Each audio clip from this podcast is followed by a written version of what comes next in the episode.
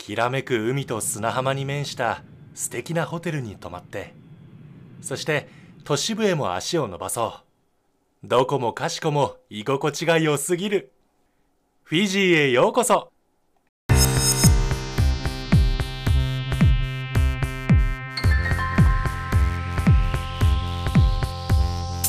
Welcome to Furary, a show that will get you inspired to travel. I'm your Furary traveler, Anthony, and I'm excited to explore the city with you today.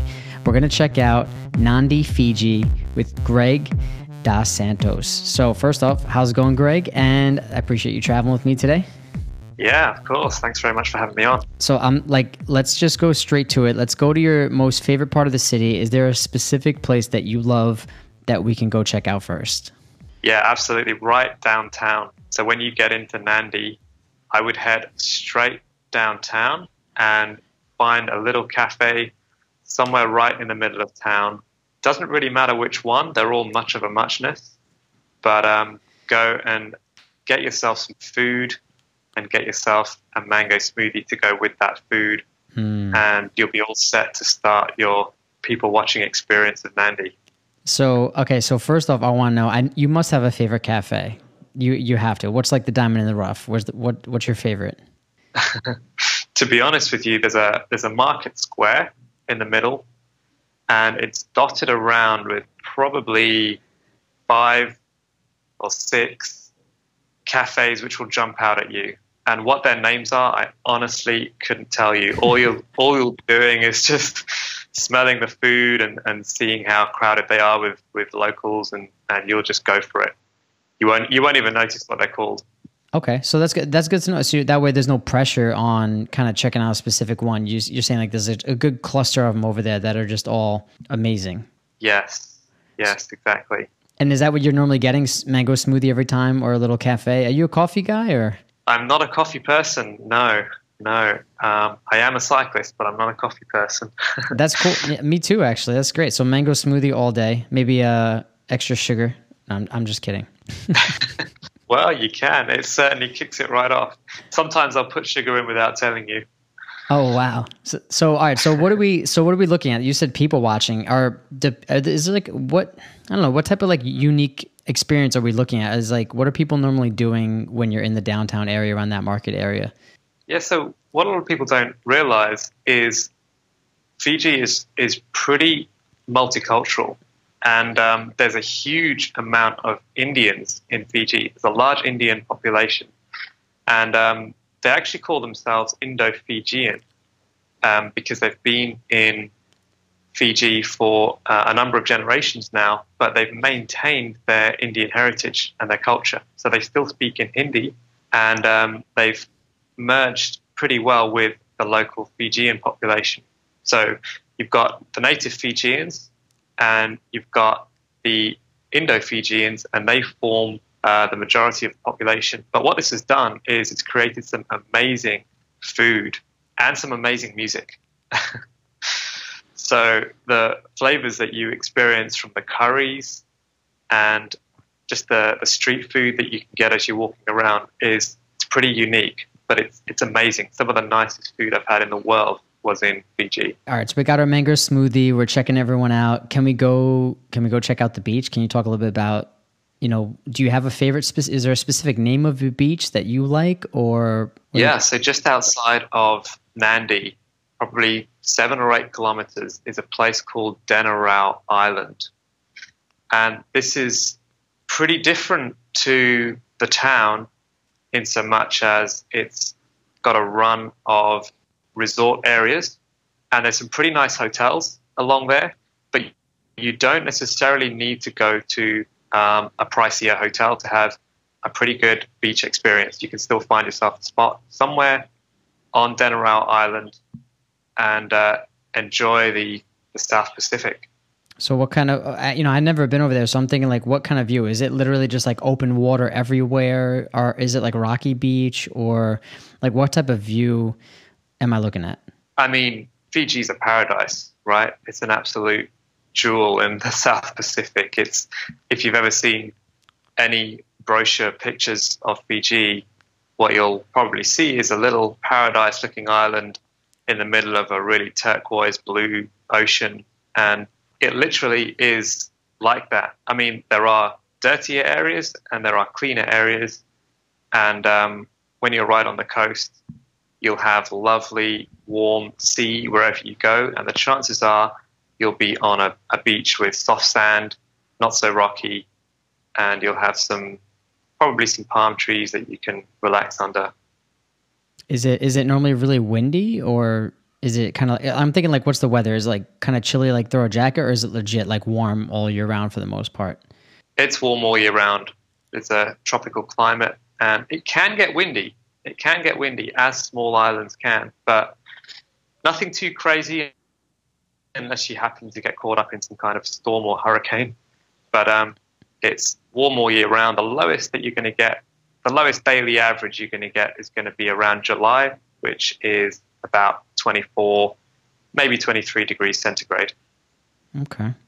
Now you you said like you found a place to kind of stay, like a hotel type spot, like really close to the beach. Do you do you remember the name of it at all, or is it kind of are there plenty to choose from, or do you remember one specifically that's like a good place to kind of stay at that's like super affordable? That'd be kind of an overall good balance. You know, I'm assuming maybe we don't, I don't I don't really want to check out something that's gonna be super expensive to stay personally. So yeah, well, where I ended up staying actually was in the downtown. I, I stayed close, much closer to the town. So the beach area close to Nadi um, is about seven kilometers out of town, and I was staying in the town rather than down by the beach purely for price reasons. And I actually stayed in a homestay um, in that area, which uh, was an amazing experience. It was with an Indian family, and so I got to experience uh, the local cuisine on a daily basis, and also it was much cheaper than staying in a hotel.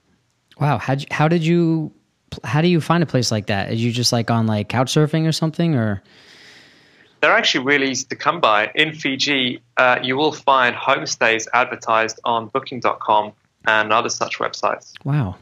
Uh, you were, have you ever done that before, or like were you a little bit nervous staying with like a family that you've never met in a country that? Well, I don't know if you've been to the country before the homestay, but assuming this is all new, were you, were you nervous at first about it? Uh, a little. I was wondering what kind of um, food and living experiences I would have, but at the same time, I think I've I've come to expect um, pretty amazing hospitality in, in these types of places um, from having done it in, in other countries.